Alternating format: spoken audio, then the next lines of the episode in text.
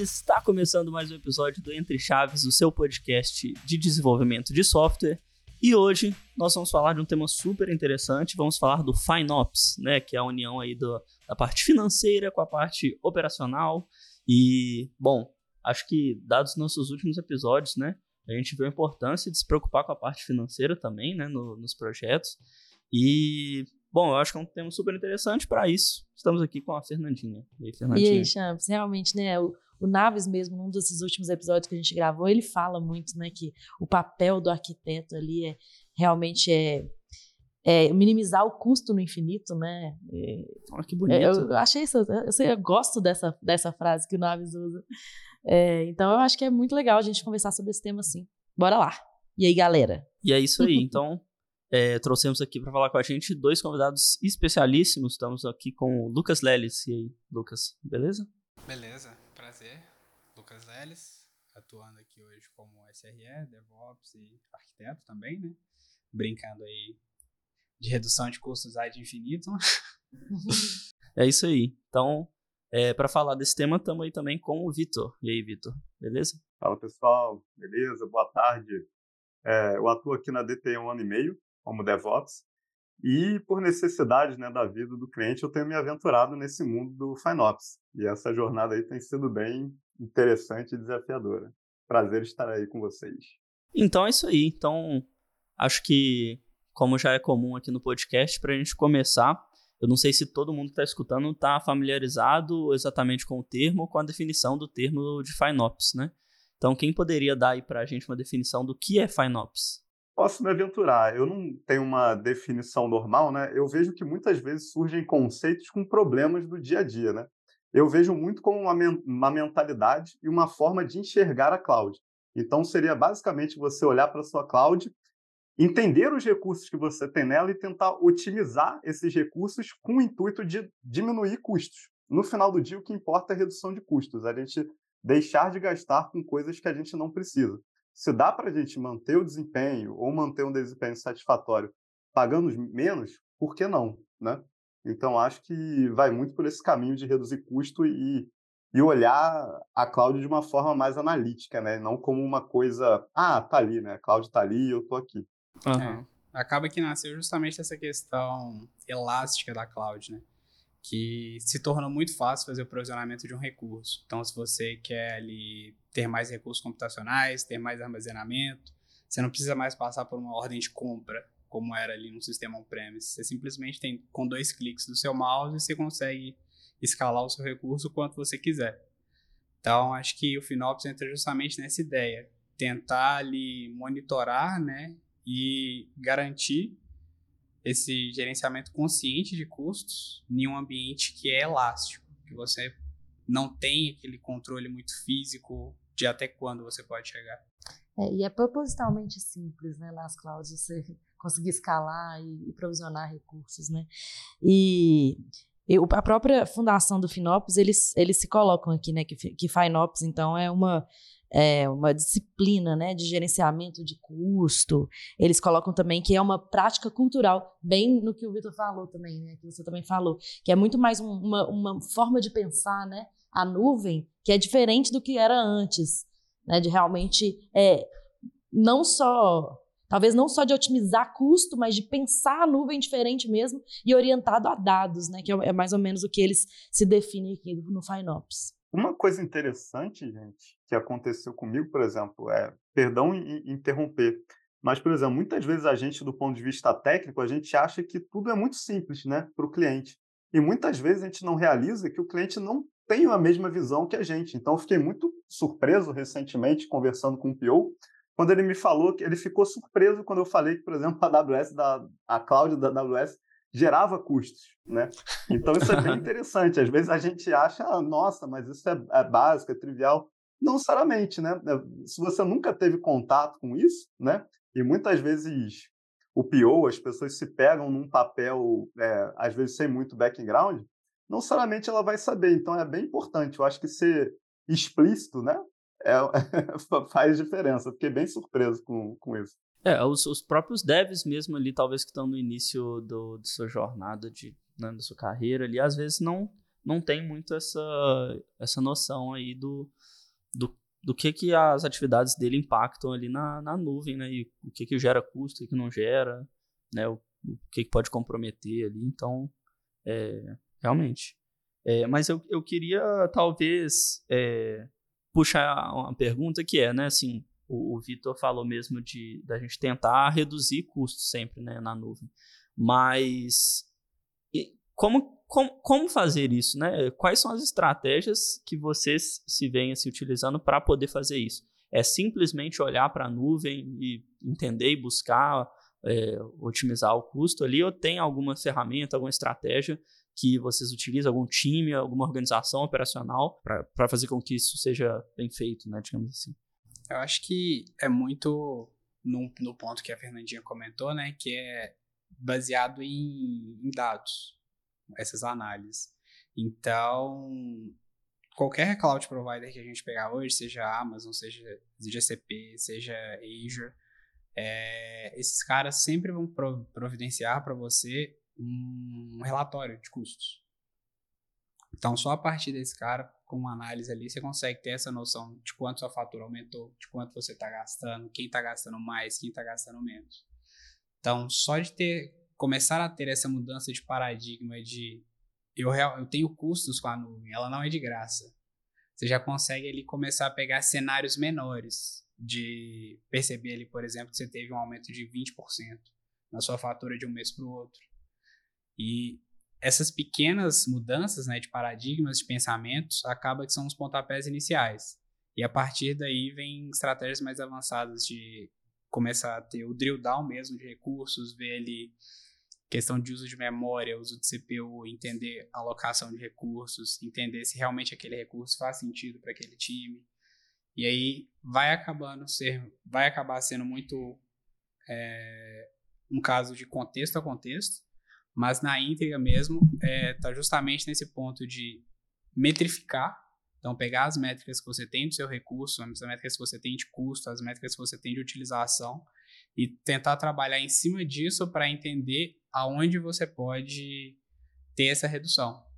Que é até uma frase muito legal que, que eu vi sobre esse tópico, que, de um livro né, de Cloud FinOps, do Mike Fuller, que é If you think FinOps about saving money, think, ah, eu vi, think eu twice. It's about making money. Porque é justamente essa questão.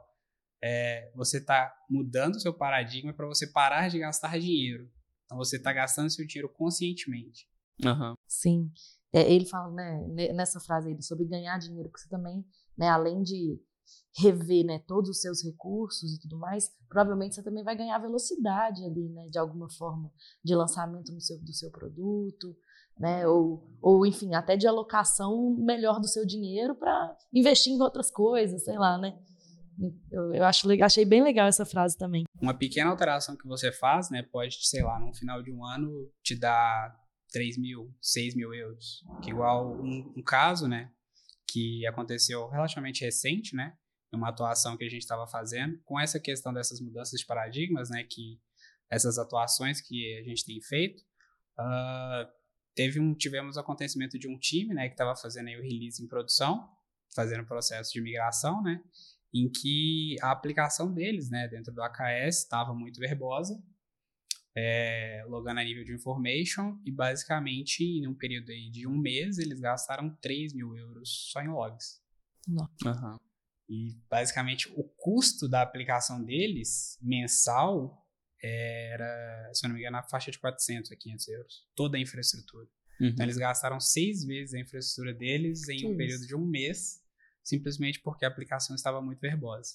É, interessante demais. Interessante também é, é o momento. Será que eles perceberam isso a tempo, né? Porque uma coisa que você falou que foi muito interessante é aquilo de fazer dinheiro, né? Olhar para a cloud de uma forma inteligente. Porque eu penso assim, se você não conhece os seus números, por exemplo, você como empresa, você vai fazer as coisas muito no feeling ou no chute.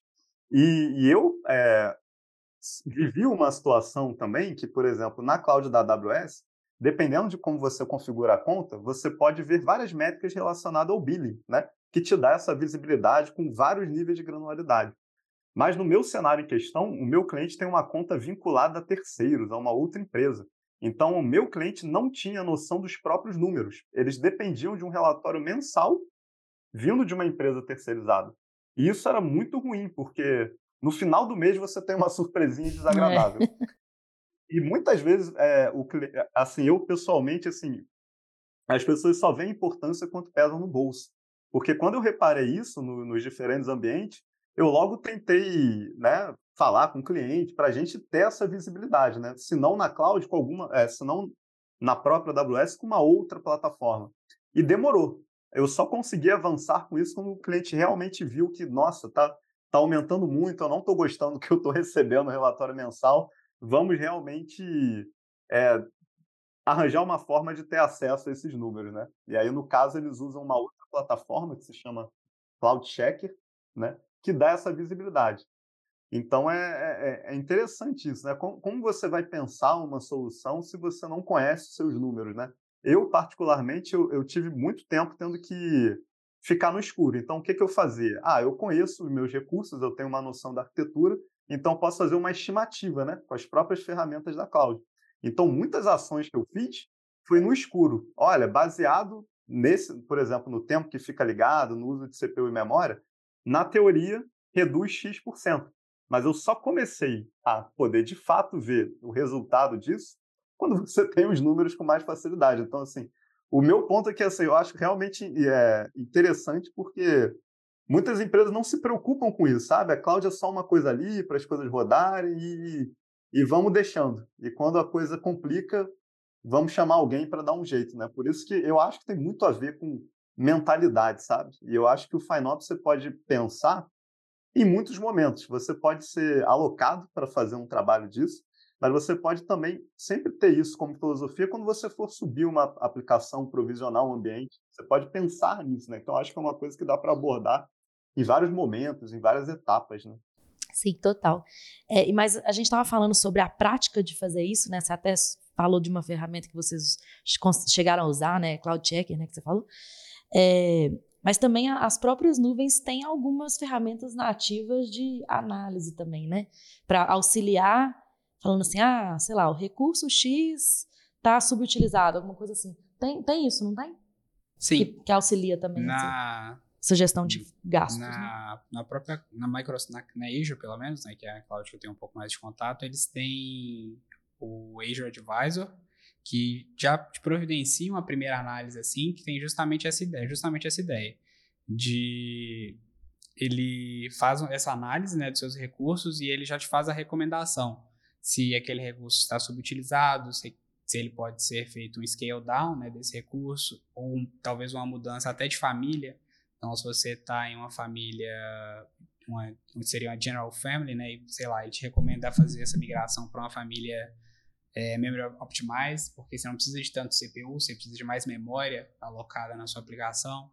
Então, questão também de, por exemplo, se você tem recursos que estão parados e poderiam ser removidos. Então, ele já faz esse primeiro drill down ali, né, essa primeira análise para você, para te dar um caminho de, de um pontapé inicial. Justamente essa ideia.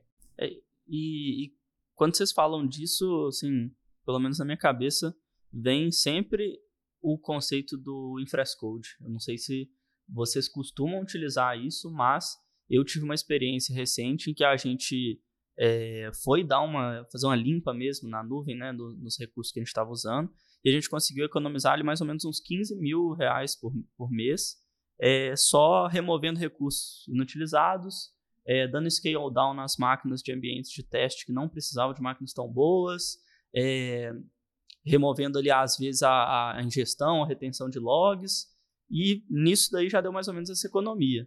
Só que o que eu pensei muito na época foi, tipo, caramba, se a gente tivesse uma estrutura de infrascode prontinha, assim, certinha, a gente nem teria que parar para olhar, porque já estaria tudo nos moldes, né? Na criação dos recursos estaria tudo nos moldes certinhos, né? E, e com, com os custos corretos, digamos assim, né? E, e, eu já vi, inclusive, que tem como você fazer, né? Você faz um, um PR né, no, no Infrascode lá e você consegue ver, inclusive, como que isso afeta no, no custo da sua infraestrutura como um todo. Né? Eu estou entendendo o que você está falando, né? Mas isso só seria se pessoa, quando foi desenvolvido, né, ou quando, enfim, essa infraestrutura subiu, se a pessoa teve essa mentalidade de redução de custos, não? Tipo assim, se ela teve uma mentalidade de fazer uma infra correta. Porque é. se ela realmente, mesmo utilizando infra, infra como código, ela criou lá uma infraestrutura totalmente é, super, né? Criou um canhão para matar uma formiga, uhum. vai continuar é. sendo um canhão para matar uma formiga. O que eu digo é que ela facilitaria no sentido que você pode criar um template, por exemplo, uma vez uhum. de um recurso que está corretamente configurado, assim, questão de custo, um para um recurso para ambiente de teste, por exemplo, e usar ele sempre que você for criar um recurso parecido. Então você não corre sim, o risco sim. de ter erro manual. Sim. Você não corre o risco de usar um canhão para matar a formiga, por exemplo, porque já tem o template pronto, você vai usar aquele que está certo, entendeu? O que, que vocês acham sobre isso? Eu acho que a infraestrutura como código facilitaria, no final das contas, essa gestão, mas tem o lado também que, por mais que você suba tudo com a infraestrutura como código, pode, não necessariamente impede que alguém faça um scale manual. É, tem isso também. Uhum. que a pessoa pode ir lá e, ah, eu estou com um problema aqui, para mim rodar a minha infraestrutura vai demorar muito tempo, por que não fazer um scale manual para mim testar, se o problema realmente é esse? E aí faz o scale manual e esquece, esquece de fazer voltar, o downscale. Né? Uhum. Então, eu acho que tem muito essa pegada, facilitaria essa questão de ter templates, né? Por exemplo, você tem o tamanho já presetado, um tamanho menor presetado com um perfil de auto scale, para, por exemplo, um AKS ou algum, alguma aplicação.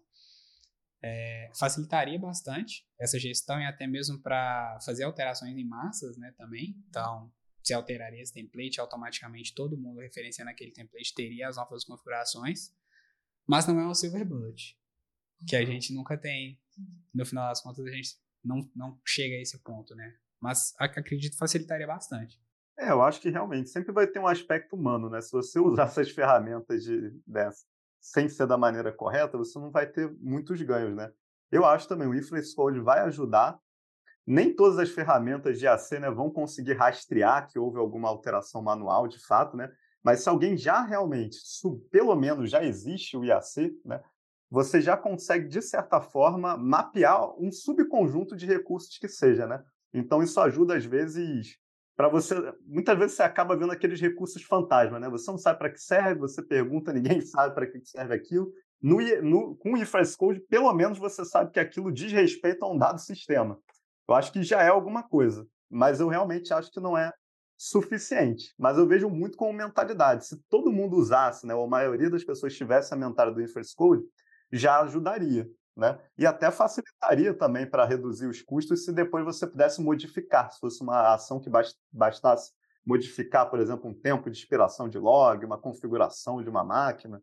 Mas é, eu acho realmente que eu vejo que nem DevOps, sabe? DevOps, FinOps, eu acho que tem muito aspecto cultural. Eu acho que essas coisas são relativamente recentes e eu acho que a gente para nem sempre a gente para para meditar sobre isso, sabe? Tipo, a forma que a gente pensa nessas coisas. Eu acho que mudou muito a forma de fazer software, de subir software hoje em dia. Né? Sim, mas uma, outra coisa que eu pensei aqui, né, que é aliada também, igual você falou. O Infrascode, então, é, é, é um aliado, né, do FineOps, que vamos, podemos falar assim. Se você tem uma infra como código, provavelmente você já está um caminho, um passo além, né, de quem não tem em relação a boas práticas e, e, gerenciamento de custos na nuvem. Mas uma outra coisa que eu acho também que é bem aliada a isso é você realmente ter uma topologia da sua nuvem muito bem estruturada, né? Que é tipo, você, por exemplo, utilizar o framework de adoção de nuvem que as próprias nuvens têm, né? Aquele Cloud Adoption Framework, né? Que, que pelo menos você consegue ter uma organização muito clara das, dos seus recursos, você consegue, né, criando grupos de gerenciamentos e tudo mais, você ter, de fato, um, um caminho, um cheiro, né, do que que aquele recurso faz, da onde ele é, porque eu acho que um, enfim, né, um problema de uma nuvem mal gerenciada é esses recursos que como é muito fácil você provisionar coisas, tem uns recursos lá que você não tem a menor ideia, igual o Vitor falou, você não tem a menor ideia da onde que esse recurso é, de qual projeto, por que, quem está usando, se está usando, aí você tem que ficar lá entrando no recurso, vendo se tem um nome, se tem uma tag, se tem alguma coisa que te dá uma, um, pelo amor de Deus, quem que tá usando essa merda, sabe? Então, então... aquele famoso, né, vou apagar, se vou apagar. reclamar, Aí... eu volto. é, ou isso, sabe? É, Então, eu acho que esse, essa, esse tipo de prática, né, que também eu acho que faz muito sentido com essa mentalidade, também eu acredito que é uma aliada né, de, de FinOps. O que, que vocês acham? Eu acho que sim, mas eu acho que tem muito, às vezes, assim, o mundo ideal e o mundo real que você acaba pegando no dia a dia com o cliente, né? Por exemplo, você metrificar as coisas, em teoria, alarmes. Você ter alarmes, por exemplo, olha, determinado recurso não pode é, passar de X valor por mês, né, por dia. Você, na teoria, usando alarmes para esse tipo de coisa, você já consegue ter um gerenciamento, né? Mas muitas vezes como que você vai construir esse alarme? Como que você vai metrificar essas coisas? Então, parte de um desafio de o que, que eu tenho para fazer, com o que, que eu vou partir para olhar no FinOps. Às vezes você pode partir de um cenário que, que o cliente tem tudo, ele está interessado, você tem ferramentas, você tem pessoas aptas a te ajudar a metrificar, mas tem cenários que você está totalmente sozinho. Então, você tem que acabar é, dando o seu jeito, né? Eu, por exemplo, não tinha, eu não tinha até muito pouco tempo visibilidade, porque, por exemplo, na AWS a gente também tem o Trust Advisor, que dá algumas sugestões, mostram coisas não só de FinOps, mas também de segurança. Só que se você não tem acesso àquilo, né, tudo é por permissão. Você, essa informação não chega para você. Então, muitas vezes, você pode sair de um cenário que você está no escuro e que, às vezes, não é nem tão efetivo. Eu, por exemplo, a gente atua com três ambientes: desenvolvimento, homologação, produção desenvolvimento e homologação, é, uma coisa que reduziu bem os custos foi de desligar certas coisas fora do horário. Só que, por exemplo, se, se o meu cliente já tem um plano, né, um saving plans, que você já se compromete por hora ou por minuto, não faz muito sentido você desligar máquinas, né? Então, você não tem muita vantagem. Então, às vezes, você tem que olhar isso, saber mensurar, botar no papel. Então, se você não tem os números, você não tem as ferramentas para te mostrar, você fica muito no escuro. E eu digo isso porque eu passei por isso. Eu tinha que ficar muito no achismo até poder realmente ter números concretos, né? E eu tinha que focar muito no que eu conhecia. Tipo, a nuvem é uma caixa preta, mas eu conheço o produto que eu atuo. E eu conheço as coisas que estão hiperdimensionadas, por exemplo, e que dá para melhorar. Então, foi todo um processo de ganhar a confiança do cliente e mostrar assim, gente, tem um caminho, vocês podem fazer diferente. Mas eu acho que é muito desafiador, sabe? Eu acho que na teoria tem muitas coisas que funcionariam, mas eu acho que no mundo real você às vezes cai em cenários que, que às vezes é até desencorajador, digamos assim. Você pode até querer ir lá e fazer uma otimização, mas o caminho é tão complicado que é, dificulta bastante, né? Sim. É, o meu, meu cenário acaba sendo um pouco diferente, né? Por estar atuando justamente por acaba que a, a gestão da, da cloud em si, no, no cenário que eu atuo, né, fica, uh, fica nas mãos do, de um dos times que eu atuo. Então a gente tem um pouco mais dessa visibilidade em termos de custos, de, de alocações, né? A gente trabalha muito junto com o nosso PO. Então acaba ali todo final de mês ele é, gera um relatório, né? Ele faz essa análise em cima ali e vê quanto que a gente teve de aumento se a gente teve algum aumento ali que não estava previsto, é, ou algo que saiu muito da, da régua ali, que a gente tem mais ou menos para os ambientes, a gente começa a fazer esse processo de investigação, né, para poder entender onde mudou, por que mudou, o que aconteceu. Mas eu acho que essas práticas né, de gestão mesmo, como por exemplo um Cloud Adoption Framework, não necessariamente algo tão elevado assim, mas práticas menores também, como um processo de é, definir padrões em si. Então, você definir, por exemplo, que se você está é, em um ambiente não produtivo, igual na, na Azure tem uma questão de ofertas de subscriptions.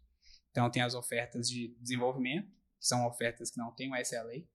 Então, caso ali tenha alguma disponibilidade de recurso, a Azure não, não precisa se comprometer. E só de você trocar para uma oferta assim, você tem que termos aí de 40% a 50% de redução, dependendo do recurso. Então, por exemplo, se você vai provisionar algum recurso também, você não paga pela licença daquele recurso, geralmente.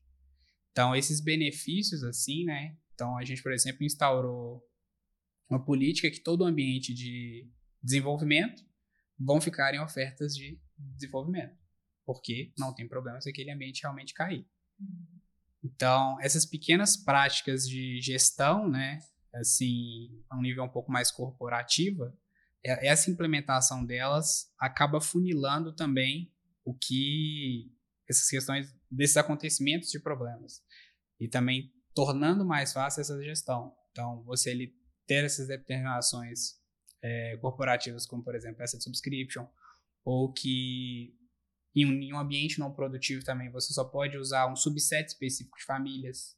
Então você já impede aí que por mais que alguém tenha uma permissão de contributor, né, uma permissão de escrita, ele não vai conseguir fazer um scale manual muito grande na aplicação dele. Então, o máximo que ele consegue é um perfil de autoscale ali para chegar até duas, três instâncias. Mas aí já não depende dele, depende da própria da própria cloud, né, baseado nas métricas do recurso, ela faz o scale up e o scale down automático. Então já remove essa parte manual, né, essa parte usuário final que poderia ter algum impacto. É, mas aí volta então, né, no, nesse, nisso que a gente está falando de organização, de ter, sei lá, não sei se é um time ou se é uma pessoa, se é uma estrutura, mas algo, né, pessoas, enfim, discutindo padrões, discutindo, né, topologias. É, é o que eu estava pensando que, que, talvez fosse o melhor dos mundos aí, é, talvez utópico para alguns projetos, mas é, a gente conversou num Entre Cases com um time que era basicamente um centro de excelência em nuvem, né? É, então o pessoal está nesse, né, nesse time, é, então.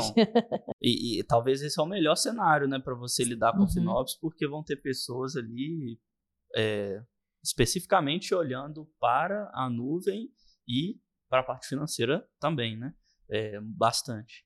Mas é, em, em, cenários que a gente não consegue ter isso, né? Como é que né? Quais estratégias a gente usaria nesses casos? Né? É, eu acho que acaba caindo um pouco no contexto do Victor, que é justamente esse ponto de até muitas das vezes o cliente não compra a ideia também.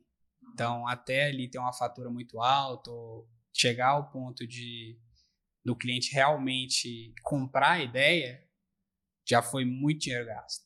Então, então basicamente a gente faz assim, implementa um, um while com, com logs infinitos para lotar os logs, chegar uma conta muito alta para o cliente falar, tá vendo? A Se a gente tivesse um alerta, a, a gente tinha pegado no segundo dia. É. Deixa lá um mês. Mas assim, né, não precisa, né? Claro que ter um centro de excelência em nuvem facilita, igual você falou, mas de fato não precisa de ter. Só assim você consegue né, trabalhar com FinOps, porque como eu acho que a gente já falou muito aqui, é muito mais uma mentalidade, uhum. muito mais até o Cultural, próprio né? time. É, é, bem parecido, eu acho, com segurança também, sabe? Que a gente fala assim, ah, tem que levar a segurança lá para a esquerda, para o refinamento das features. Segurança tem que se tornar parte do, desenvol do desenvolvimento. Eu acho que FinOps é meio que isso em relação à infraestrutura também, né? Você tá o tempo inteiro também pensando em custo enquanto você está provisionando seus recursos, né? Sim. E a gente trouxe até uma etapa anterior, né, no, no nosso cliente, que foi no junto com os arquitetos. Então, na, quando, quando o desenho da solução ainda está sendo proposto, a gente já senta com o time para entender questão de métricas, volumetria, uhum. esse tipo de informação, para a gente propor a solução que está mais condizente, né, com aquele cenário, com o que o time tem, e já faz as recomendações de tamanhos específicas para aquele contexto. Então a gente já tem uma estimativa de custo para fazer a criação de alertas, determinação de budget. Então aquele cara acaba já saindo do forno ali antes mesmo de ter a infraestrutura criada, com estimativa de quanto aquilo ele deveria custar. Então se sai um pouco fora daquilo, ou pode ser que no final das contas a gente está trabalhando com estimativa. Então pode ser que a gente realmente tenha errado em alguma estimativa, ou tem algo superdimensionado ou configurado errado. É, eu acho isso assim sensacional e ao meu ver assim é muita questão cultural. Isso é uma boa prática. Né? No fundo, como você vai subir um produto se você não tem nenhuma estimativa? Então isso é uma coisa que eu também tentei levar para o cliente, que é justamente isso. É, muitas vezes surgem ideias de produtos novos, mas assim antes de subir para a nuvem, antes de começar a implementar, vamos tentar sempre, por exemplo, a AWS, várias, todas as clouds provavelmente têm uma ferramenta análoga, né? Tem o pricing calculator. Então você tem uma estimativa, você tem uma noção, né? Claro, como o produto ainda não, não nasceu, você vai errar, por exemplo, na volumetria, isso pode impactar na sua estimativa, mas é uma linha na areia. Você sabe que vai oscilar não muito em relação àquele seu valor da estimativa, né? Então, assim, o produto já nascer com um documento bem definido, né, bem documentado de quais são os recursos que compõem ele, quanto você imagina que vai custar, cara, você já tem um ponto de partida, né? E aí isso facilita, por exemplo, poxa, eu já tenho todo o, dia o diagrama dessa solução. O DevOps pode implementar um IAC disso, né? Tipo, muito mais bem definido. E isso é uma coisa que, assim, eu acho que é cultural, é boas práticas. O meu cliente em particular, por exemplo, ele não tinha esse costume. E, e assim, surgiu. E o que, que acontece muitas das vezes?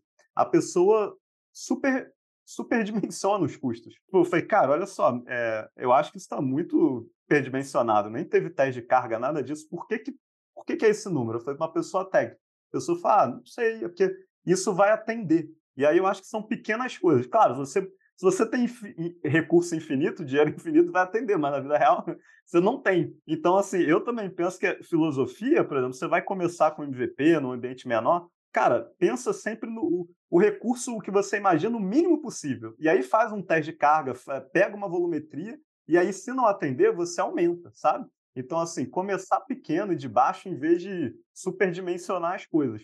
Então, eu vejo muito isso como cultural. Por exemplo, é, esse meu cliente é uma empresa, assim, grande, fatura muitos, assim, por ano, assim, é bem grande e peca em coisas básicas, por exemplo, na cloud, porque para eles isso é um ambiente novo. Então, acho que muitas vezes, assim, eu, eu confesso que eu fico assim, nossa, eu chego a ficar indignado. Né? É, só que é isso, não é trivial para eles. E como ele falou, são coisas simples às vezes, né? Uma forma é, de pensar. Um log, né? Às também é, é. E é isso um, que eu tava falando assim. Que às vezes, que eu ia falar, né, no meio aí, desculpa, é que, é que é mais fácil, né, você superdimensionar, né? O mais simples é, ah, porque é isso, é o pensamento do recurso infinito. Claro, se você superdimensionar tudo, você tem dinheiro infinito, claro que é o mais fácil. O difícil é você, você fazer um negócio muito bem encaixado, que satisfaz, você consegue escalar, mas, mas tem um custo ideal, né? Esse que eu acho que é o difícil, que é a arte do negócio, né? Porque, assim, enfim, pagar caro é fácil, né? E, e, acaba que, assim, me parece que principalmente nesses projetos maiores, né, em que tem essa possibilidade de investir nessa cultura de FinOps, né? É uma coisa que se paga muito, né? Porque o, o recurso financeiro que você vai economizar investindo no, em ter uma cultura de FinOps, ele é retornado diretamente, né? Então, assim, é, não tem por que não ir por esse caminho, né? Assim. É, daria até para ser bem analítico nisso aí, né? De, de entender os custos de um time, por exemplo, de, de um centro de excelência, é, em, em, relação ao, ao quanto você está economizando, né, deixando de gastar. No final das contas, tudo vai ser dinheiro. É, tudo né? é então, custo, né? Exatamente. Não faz Daria... sentido eu gastar 500 mil reais num super time de profissionais excelentes que é. vão otimizar ali 5 mil reais na, na, minha nuvem. Tipo assim, não faz sentido, né? Exatamente. Mas eu acho que, no geral, para produtos, principalmente igual a gente está falando de grande escala, né? É, produtos, né, clientes que faturam muito e que gastam muito na nuvem, é um, um, um custo justificável, né? Sim. É, a gente, então, né, a gente está falando muito aqui no, no, sobre FinOps em otimizar recursos, em né, olhar se, a, se, se máquinas e recursos estão bem é, otimizados em relação a tamanho, a escalabilidade e tudo mais.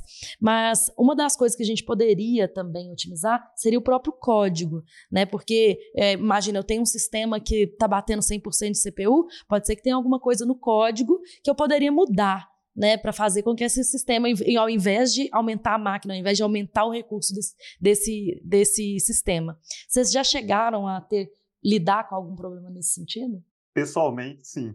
É, porque eu acho que passa assim, você, muitas coisas podem dar errado, né? Pode ser o cara da infra que superdimensionou, ou pode ser realmente alguma ineficiência no código. Por exemplo, é, tem um produto que a gente atua que ele é baseado em containers, né? Então, baseado no uso de CPU e memória, ele vai escalar, né? É como se fosse um podzinho, não é exatamente Kubernetes, mas é essa a ideia. Então, sempre que ele vai autoescalar, você vai pagar por uma outra instância, entre aspas, né? mais caro. E a gente reparava que pipocava exatamente isso. A memória chegava perto assim de 100% e aí começava a escalar demais. E aí quando a gente entrou dentro do container, o que, que a gente reparou? O código, né, ele gerava PDFs, né? Ele tinha uma rotina que usava o puppeteer para chamar PDF. Só que cada chamada que ele fazia para gerar um PDF, ele alocava uma instância nova do puppeteer. Então, assim, conforme os usuários iam usando, e alocando memória nesse container indefinidamente até um ponto que ele saturava e precisava autoescalar. Só que não adiantava, porque você vai autoescalar e esses caras eventualmente vão ficar sem memória. Então, assim, uhum. você vai chegar no inferno, né?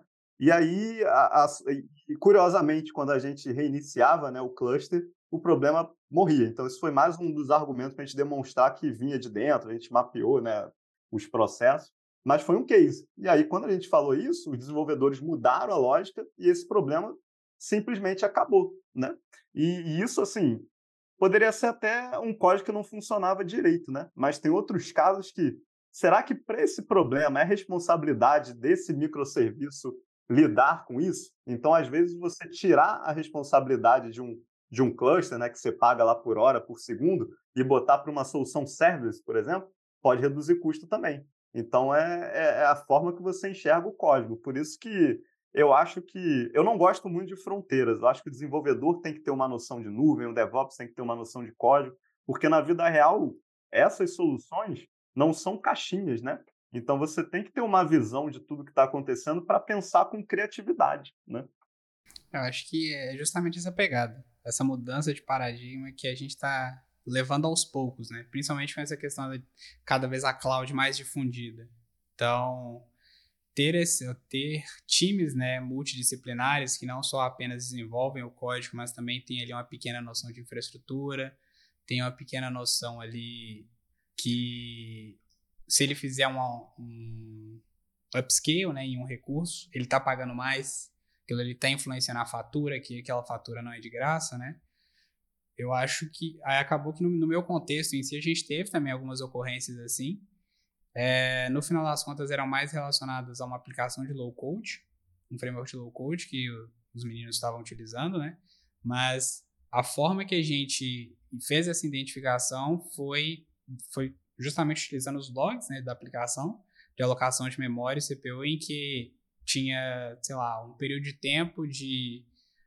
Era geralmente acontecia até em um horário fixo, de em torno ali de 8 às 9 da manhã e todo, todo início de mês, que tinha um uso de memória extremamente alto, a aplicação fazia provisionamento de uma nova instância, depois, sei lá, duas, três horas, ele voltava normal. Funcionando normal, sem nenhum problema.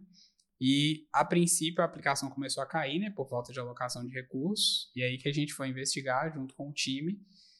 Por fim, acabou sendo um problema em si, justamente com a ferramenta de low code que eles estavam utilizando, né, eles tiveram que alterar algumas coisas para poder resolver. Mas, no fim, justamente essa questão. A primeira solução foi faz um, faz um escala para cima esse cara.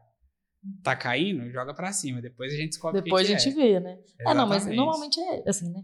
Isso não é, não é errado também, né? uhum. né? Porque assim, você não vai deixar o seu sistema lá né, parado, morto, porque tem um problema, né? Sim. Bom, primeiro escala aí, daí, é, mas vamos descobrir. Não escala para sempre, né? Exato. Que é, a, o intuito, na verdade, foi justamente esse, escala aí. Aí quando a gente rodou essa análise, que a gente viu, não, pera, você está usando 5% de memória em stand-by da sua aplicação, por que, que você tem 16 GB alocados? Que aí a gente foi descobrir e foi né, fazer esse processo de análise para descobrir justamente a causa raiz do problema, né? É, eu acho que é legal isso que, que a gente está falando, de como que o código pode impactar também, porque eu acho que dar relevância para esse tema a nível do, do desenvolvedor, né? Que tem que se preocupar com isso, né? E é nos mínimos detalhes, assim, né? De implementação. Às vezes você fala, pô, mas se eu fizer assim, assim, não faz tanta diferença. Ou então a performance vai mudar só um pouquinho aqui e tal. Só que tem que pensar ali no código a longo prazo, tem que pensar aí se o volume de requisição aumentar muito depois. Será que esse código que você está fazendo agora ele vai aguentar do mesmo jeito? Sabe? Será que você está usando as estruturas corretas? Será que tem alguma forma de você melhorar o seu código ali no detalhe que leve ele a ser um pouco mais re resiliente assim ao tempo, às mudanças. Então assim, é, eu acho que toda essa, essa discussão, né, é, vale para o desenvolvedor absorver de que sim tem que se dar muita importância a cada detalhe da implementação do código dele, né? Pois é, então, é, e, o, e o FineOps ele, eles também têm, né, no material deles de adoção e tudo mais, é, um modelo de maturidade, um framework né, de adoção e tudo mais. O que, que vocês acham sobre essas outras coisas? Acaba que no final das contas é juntar uma galerinha e ficar olhando para o custo, né? Então, eu acho que a pegada em si é mais essa essa, essa mudança né, de, de pensamento. Hum. Essa questão de shift left dos custos, né? Parar de se preocupar quando chega a sua fatura e começar a se preocupar antes que você comece a pagar ela, efetivamente. Eu não tenho nada a falar sobre isso porque eu sou um aventureiro no Synops, né? Então, assim, o que eu absorvo vem muito assim de olhar analiticamente para a cloud, ler a documentação e recomendações, né? Mas assim, eu não tenho um background tão bem engajado, né, quanto o nosso camarada aí, né? Então eu fui muito olhando o que, que tem de errado, né? Por exemplo, tem coisa que você bate o olho e você até dói o coração, né? Mas eu particularmente no momento eu sou uma alma solitária nesse cliente. Tem alguns desenvolvedores que estão com interesse, mas assim, agora que a gente está conseguindo eles verem o valor quando pesa no bolso, infelizmente, né? Agora eu estou falando com vocês, nessa semana eu tive o acesso a uma conta no Cloud Checker que eu vou poder olhar analiticamente os custos, né? Até então era quase um tiro no escuro. Aí eu só conseguia ver que ah, tá tendo alguma efetividade por causa dos relatórios mensais, mas eles não tinham, por exemplo, a granularidade que eu gostaria, né? Porque às vezes a, a, a cloud é muito baseada em serviço, né? Então, às vezes, você falar, ah, o serviço X reduziu tanto. Mas será que foi por causa de alguma ação minha ou não? Para eu saber isso, eu tenho que conseguir olhar o custo granular daquele meu produto. E isso eu não tinha essa visão, sabe? Agora, graças a Deus, eu estou tendo. é, assim, uma brincadeira que a gente fazia lá, toda vez que a gente tinha uma redução de custos, a gente falava para o cliente assim, ó, reduzimos tantos mil reais por mês aqui, agora tem que pagar um churrasco para nós, né?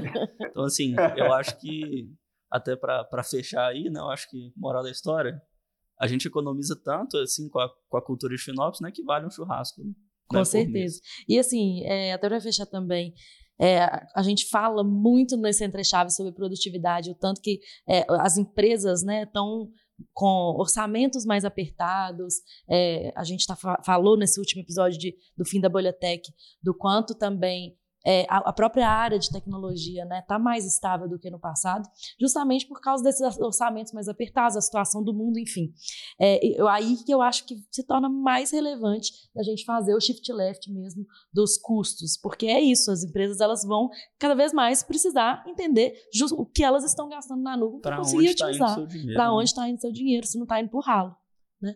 Então, eu acho que se torna, nesse momento que a gente está passando de mercado de tecnologia, se torna ainda mais essencial, né? E assim, e até a própria busca da, da, do termo FinOps, naqueles Google Trends lá que dá para ver, que em 2022 assim já deu um salto grande, 2023 tá deu um salto ainda maior, né? Dessa, dessa busca por esse termo do, do FinOps. É, o que hoje provavelmente para a gente é novidade, amanhã vai ser feijão com arroz, né? Vai, é, exatamente. O... É o básico, né? Pensar assim. É. Uhum. Exatamente. Então é isso, pessoal. Acho que assim, a conversa foi super interessante. A gente trouxe vários conceitos, reflexões bacanas aqui. Queria agradecer a participação da Fernandinha, dos nossos convidados e até a próxima. É isso aí, galera. Até a próxima. Tchau, tchau. Valeu, galera.